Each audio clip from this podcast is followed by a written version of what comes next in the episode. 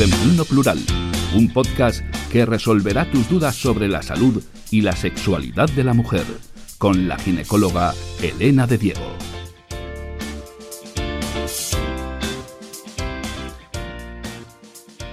Hola a todos y bienvenidos al podcast en Femenino Plural. Soy Elena de Diego, médico especialista en obstetricia y ginecología, y en este podcast voy a hablar sobre embarazo, salud femenina y bienestar, de forma fácil y cercana.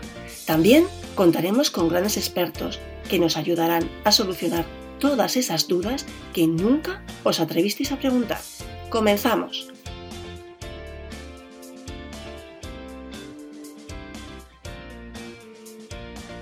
Bienvenidos a un nuevo episodio del podcast en femenino plural. Hoy vamos a hablar de una técnica de belleza para pacientes oncológicas.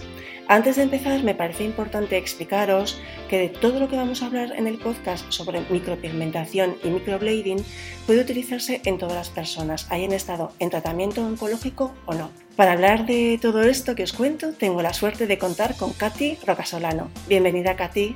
Hola Elena, muchísimas gracias por estar aquí. Bueno, Katy, me gustaría un poco que nos dijeses pues, quién eres y a qué te dedicas. Soy micropigmentadora, eh, me dedico al mundo de la micropigmentación desde el año 2008. Eh, mis comienzos eran, artísticos, son artísticos, entonces la solaparon en un momento de mi vida con esta especialidad que, bueno, que la estudié en Madrid, en varias academias. Sí en las más punteras que había en ese momento y luego pues me he ido formando pues, por el resto de Europa durante todos estos años hasta que ya fui a Estados Unidos, que es donde me di cuenta que estaba eh, lo más importante, donde se cocía todo, todo lo último, todo lo nuevo, en cuanto, y lo más serio, que es muy importante señalarlo, lo más serio en referente al mundo de la micropigmentación. Entonces eran unas asociaciones, la American Association of Micropigmentation y luego, bueno, pues también eh, posteriormente me hice de, otra asociación que es la CPC, eh, que, engloba un montón de gente de, todo el mundo y que lleva un respaldo médico. Entonces es muy importante, es muy importante la, la información, es, la información y la formación la formación para las profesionales, para todas las que nos dedicamos a esto, tener la opción de reciclarnos, la capacidad de informar a nuestras clientas de todo, desde que se inicia el proceso hasta que se termina y de todas las dudas que se puedan plantear. Me parece muy importante lo que comentas en tema de la formación y que en Estados Unidos es donde está pues, la parte más puntera ¿no? de la micropigmentación. Bueno, eh, Katy, vamos a ver, cuando una paciente o una clienta viene a tu centro, ¿cómo hablas con esta mujer y con este hombre? ¿Qué les explicas sobre las técnicas? ¿Cómo decidís qué hacer?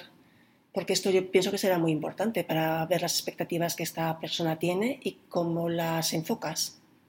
Pues dependiendo del, tratamiento, eh, si hablamos de una areola, por ejemplo, eh, pues la, viene a la consulta, entonces se le hace una prueba, se le informa, ¿no? se le mira la simetría primero, se le informa eh, de la duración del proceso, se hace una, prueba de alergia y luego se hace una prueba de diseño, que en esa prueba de diseño pues eh, ella ve en todo momento cómo le van a quedar esas areolas ¿no? y la simetría. La simetría es muy importante. Y luego el color, el color, porque muchas veces pues tú haces la micropigmentación de las dos areolas y hay veces que haces solo de una, pero tienes que, el otro color lo tienes que dejar parejo, ¿no? Entonces es mejor siempre, eh, en cualquier tratamiento de micropigmentación que suele durar dos sesiones o a veces más, dos sesiones en un, tiempo de, mes o mes y medio, eh, que el color siempre sea bajo, ir de menos a más, y luego cuando en la siguiente revisión pues ahí se puede subir un poquito, pero eso es importante. Y luego en cuanto a micropigmentación de cejas, pues se hace un diseño, que la clienta lo ve, se toman las mediciones. Tú no te pones a, hacerle la ceja como a ti te parece o como a lo mejor a veces la clienta espera tenerla, ¿no? Tú le haces mediante ese estudio de visajismo, un análisis del rostro, como tiene los ojos, la distancia, una serie de, mediciones, pues le sacas tú su ceja Luego es muy importante el color y por eso yo siempre soy muy conservadora en cuanto que es mejor partir dentro de esa del fenotipo de esa persona y de, cómo tiene los ojos y tal, partir de tonos claros para luego en el repaso pues ya matizar y que quede natural. Vale. Eh, me gustaría que nos dijeras, porque las personas que hemos pasado un cáncer y hemos pasado quimioterapia, mucha gente cree que solamente se pierde la, el pelo de la cabeza, ¿no? Se pierde todo el pelo del cuerpo y la pérdida de las cejas y la pérdida de las, de las pestañas te da un aspecto realmente, eh, cambia muchísimo la expresión de la cara. Entonces, eh, yo cuando me, interesé por este, este tema, vi que había dos técnicas, ¿no? El microblading y la micropigmentación. Dinos un poquito cuál es la diferencia, porque yo creo que son diferencias que las clientas o pacientes desconocemos y que la información es poder y hay que decidir con libertad y que decidir sabiendo que puedes esperar, decides mejor. Vale, perfecto. En cuanto a micropigmentación de cejas, bueno, hay varias técnicas. Está el, la micropigmentación tradicional, que se hace con agujas cada vez más finas, las, las nano o incluso más finas. Luego el microblading.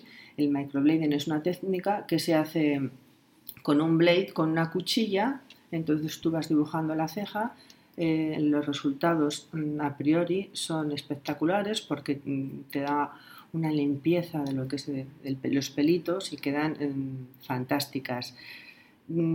Tiene la desventaja que a los seis meses eh, ese pigmento se ha desvanecido.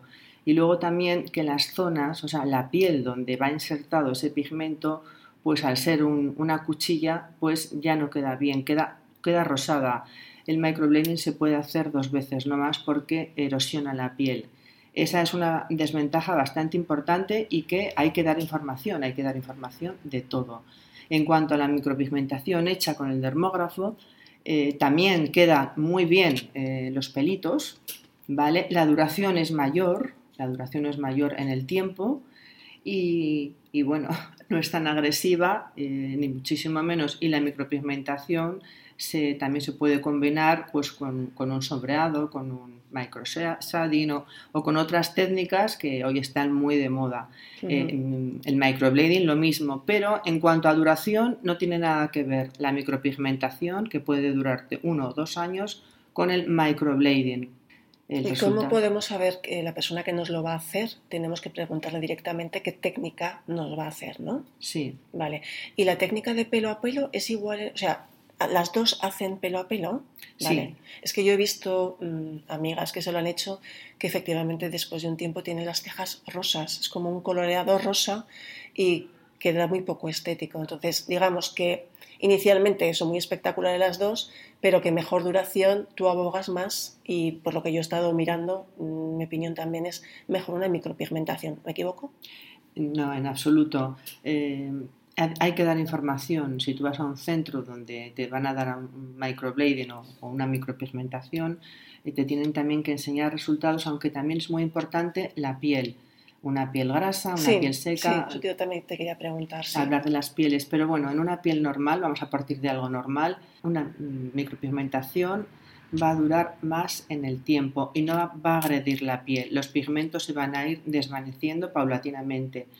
En cambio, en el microblading, eso que me estás comentando, ese color como amor, como un poquito rosa eh, o violáceo, eso es porque se ha levantado la primera película de la piel y está esa piel ya dañada. Entonces, es esto, mm, incluso hay que dejar regenerar esa piel para, que, para poder hacer luego una micropigmentación normal. Son pieles que ya quedan tocadas. Vale.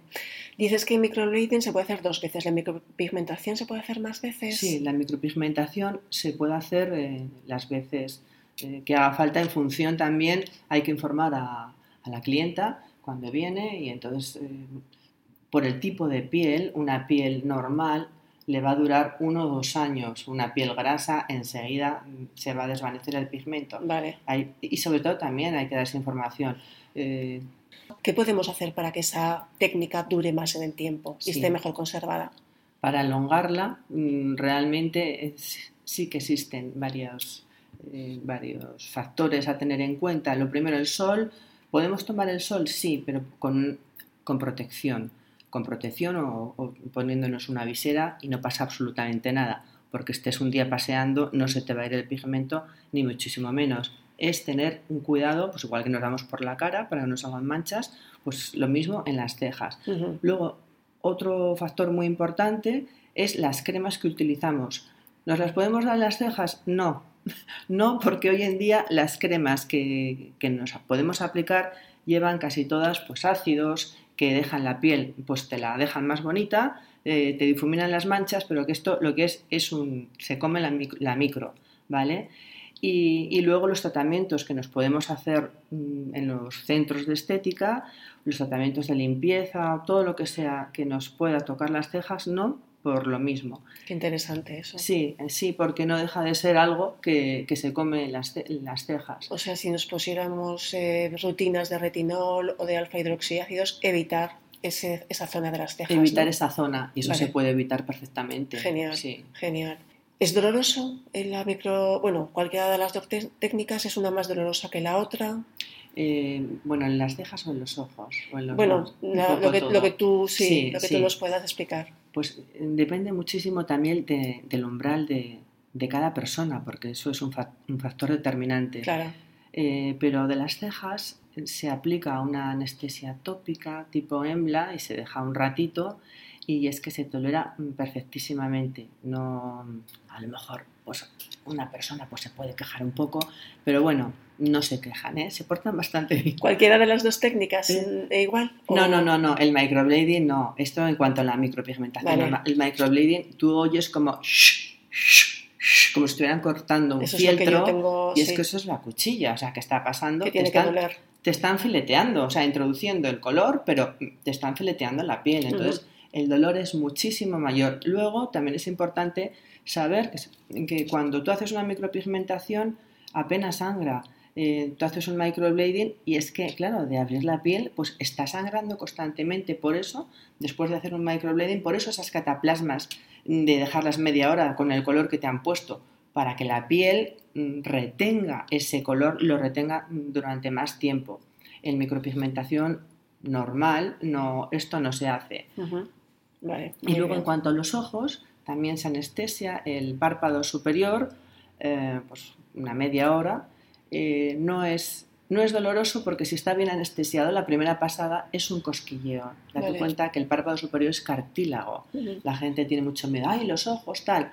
No, no, si, si les- le explicas que es entre las pestañas y que es cartílago, es una zona dura, eh, no se van y está bien anestesiado, que eso es lo importante, pues la clienta se relaja. y Sí. Ve que lo que tú le estás diciendo es cierto, entonces ya, ya, se, ya se relajan. Vale, vale, muy bien.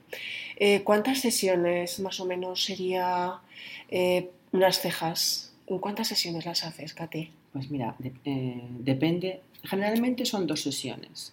Eh, yo hago, imagínate, hoy, hoy una sesión, la cito pues al mes o mes y medio para la siguiente. ¿Por qué, tar- por qué tardas tanto? ¿Entre mes, mes y medio dices? Sí, mes o mes y medio porque el, el pigmento se tiene que asentar. Vale, No todo el tipo, mm, la micropigmentación lleva una evolución, o sea, recién hechas están muy fuertes, sí, luego ese color se va desvaneciendo, a la semana lo tienes más o menos bien, pero de repente a las tres semanas se te empieza como a, a ir, como si se te fuera el color. vale, Y vale. entonces muchas clientas, oye, que se me está yendo el color, esto no es normal, tal.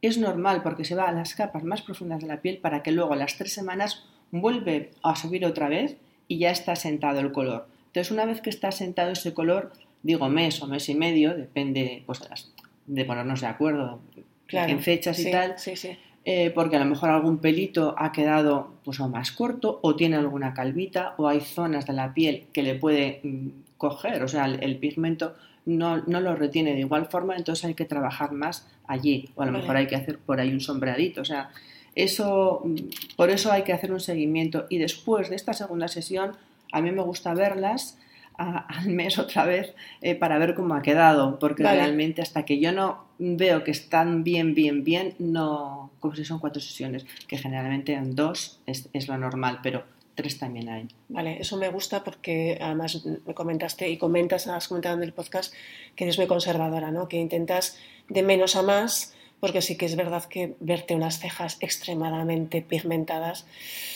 te cambia demasiado, te hace una, facción muy dura, ¿no? Entonces, eh, y como es una cosa semipermanente, mm, hay que ser conservador, ¿no? Sí, sí, sí. Y sobre todo porque es que mm, tú te vas a ver en el espejo y de no verte nada o de maquillártelas, claro. pues vas a sentir un rechazo. ¿Qué he hecho? Yo no las quería así, aunque luego te van a bajar, pero es muy importante, pues, pues, una vez que te las haces, verte mucho mejor porque aquí la autoestima es determinante.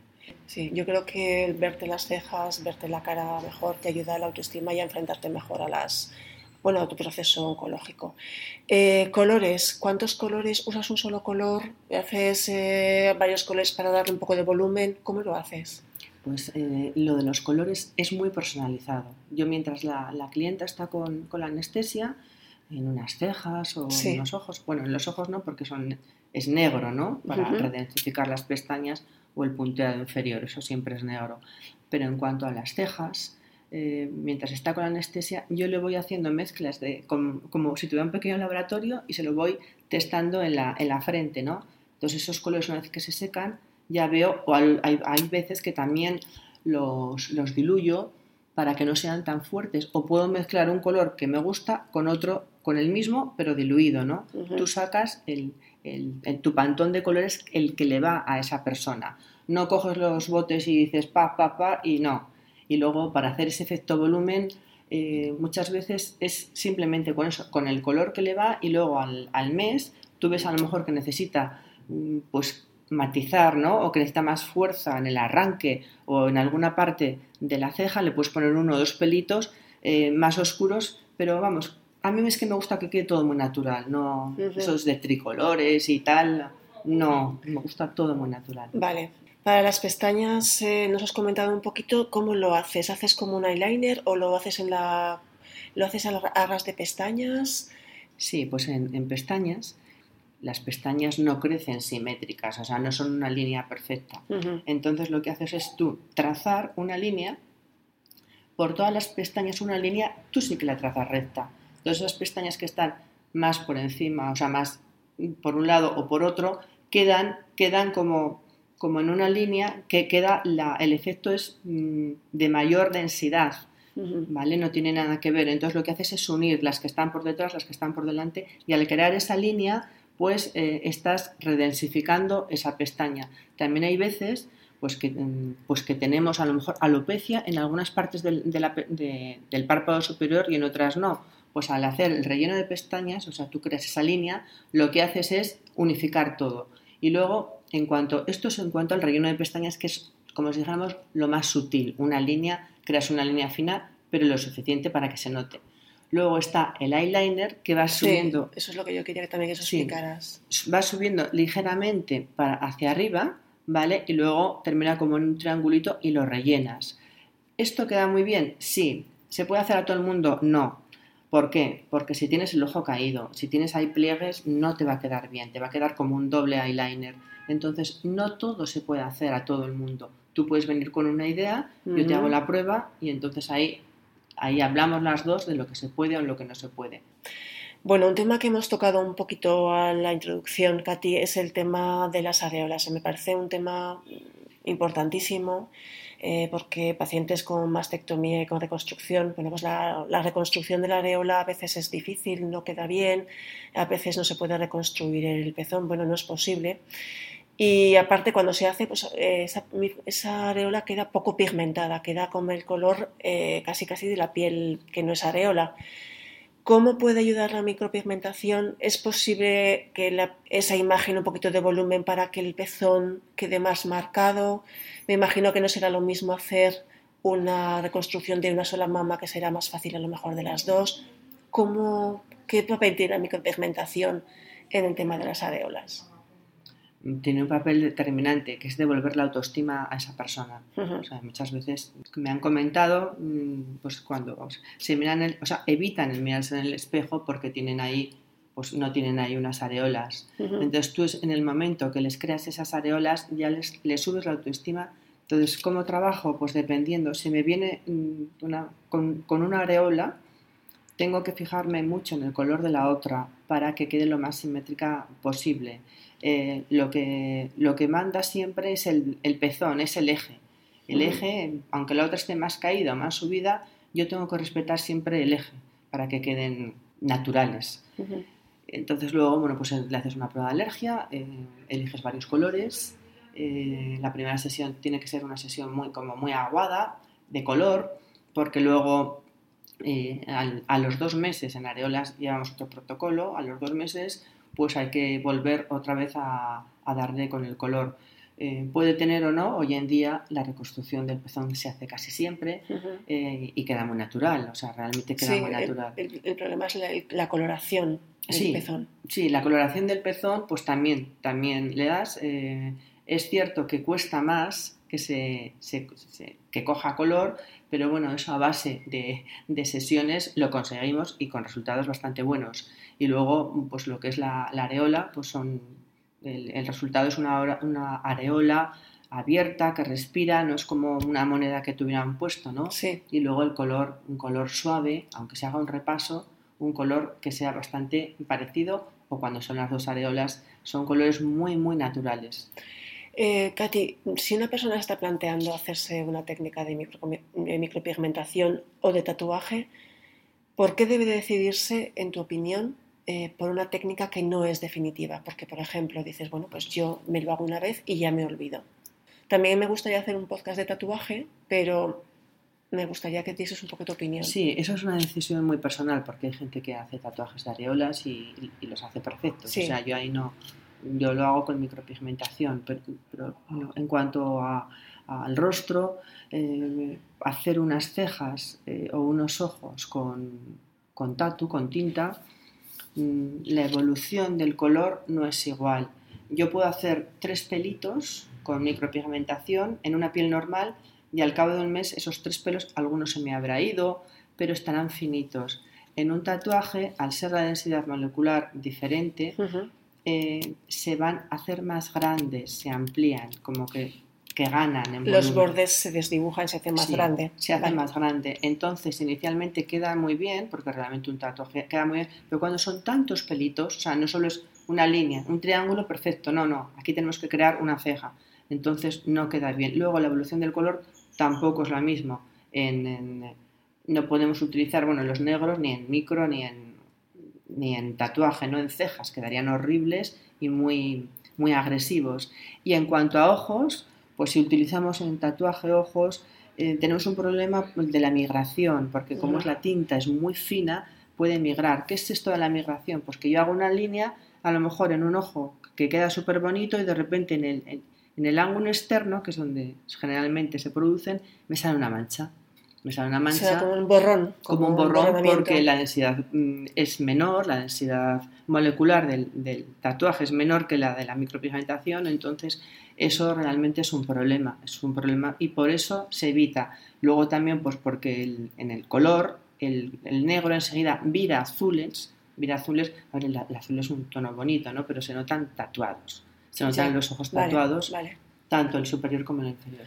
Yo uno de los motivos que veo por los que me decidiría más por una micropigmentación que por un tatuaje, especialmente en cejas, es porque, bueno, gracias a Dios los pacientes oncológicos tienen una supervivencia cada vez más larga y la ley de la gravedad es la ley de la gravedad. Entonces, mm, una ceja está eh, en un sitio y a los 5 o 10 años, eh, pues la ceja no va a estar ahí, la ceja va a estar más abajo. Entonces te va a quitar una, te va a hacer una expresión muy fea en la ceja caída. Entonces, por eso yo en la areola me parece que bueno que las dos técnicas son maravillosas, pero en el tema de la cara, eh, aparte de lo que tú has comentado, que yo esto no lo sabía, lo de la migración, que se emborrone, me parece que el tema de la ley de la gravedad es importante. ¿Te parece a ti? No, no, por supuesto. O sea, no es lo mismo hacerte una micropigmentación a los 20 años, que, oye, me, las, quiero, quiero tenerlas más gruesas y tal, y que luego no te hacen una micropigmentación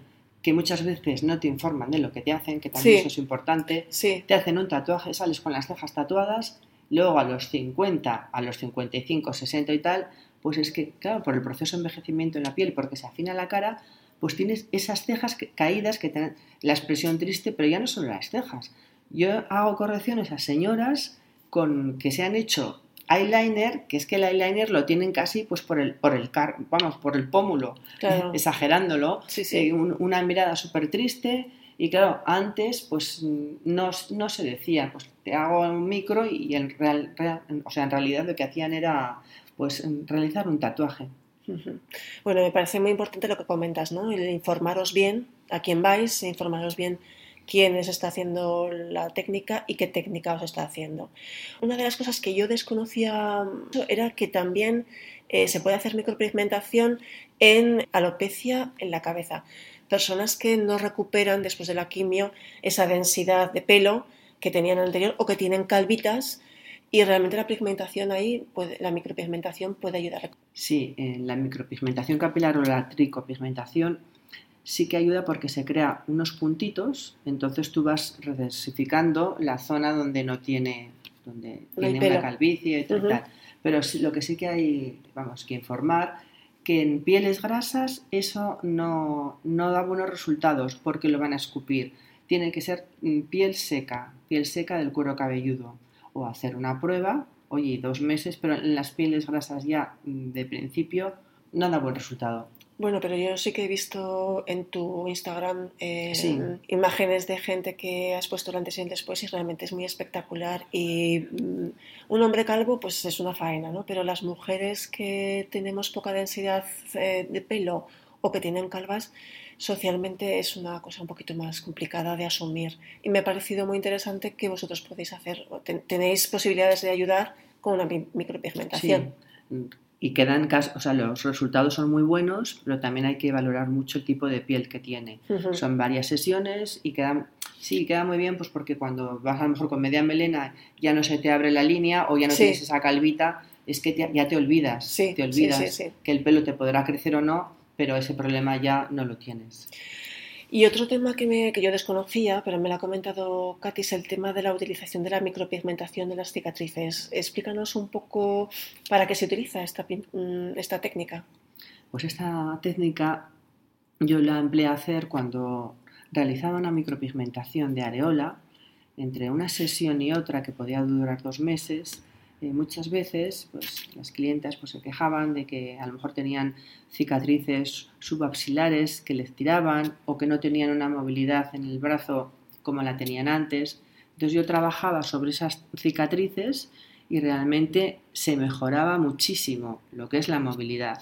La tirantez. Sí, y, tirantez y tenías más movilidad, de no poder apenas mover o mover muy poco con una limitación un brazo también ya eh, ya no solo en movilidad en plan estético, a lo mejor las cicatrices pues te asomaban por la cara eh, interna de lo que es del pecho y para llevar un escote pues lo notabas, ¿no? O un, o un, bikini. Entonces también se trabajaba sobre esa cicatriz siempre que no sea queloide, los queloides no se pueden trabajar.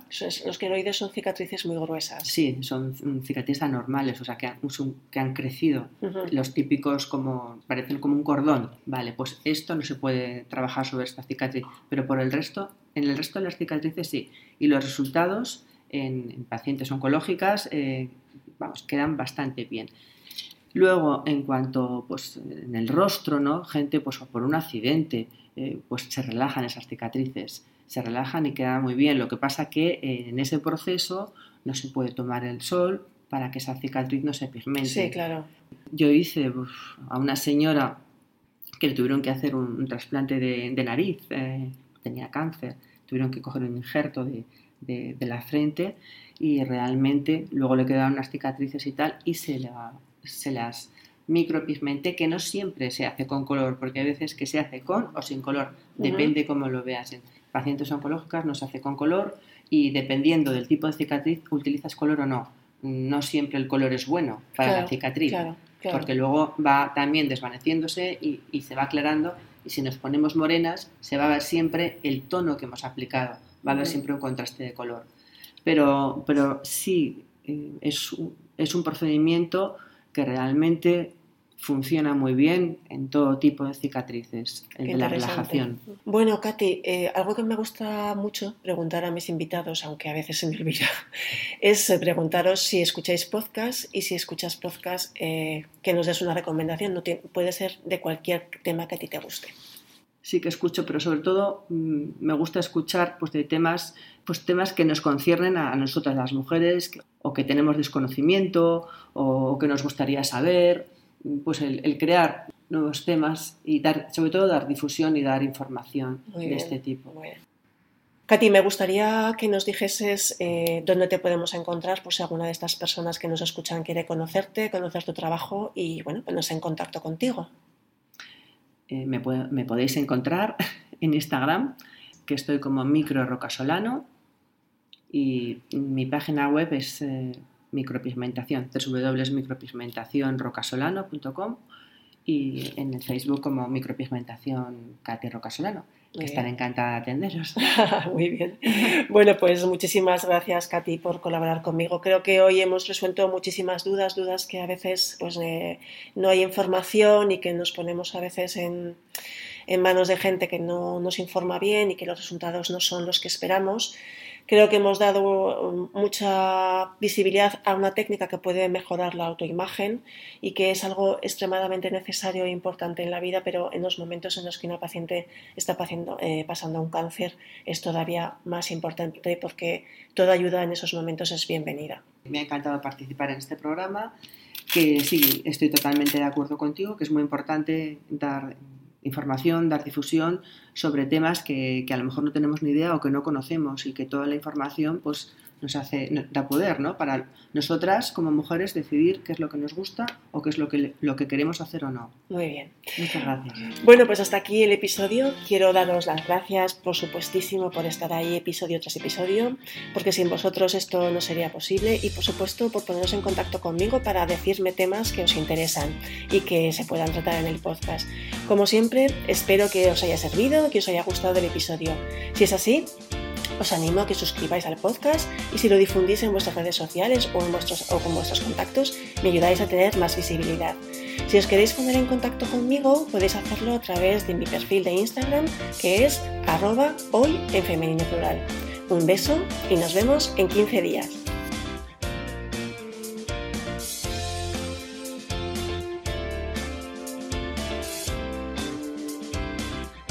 En femenino plural, un podcast que resolverá tus dudas sobre la salud y la sexualidad de la mujer, con la ginecóloga Elena de Diego.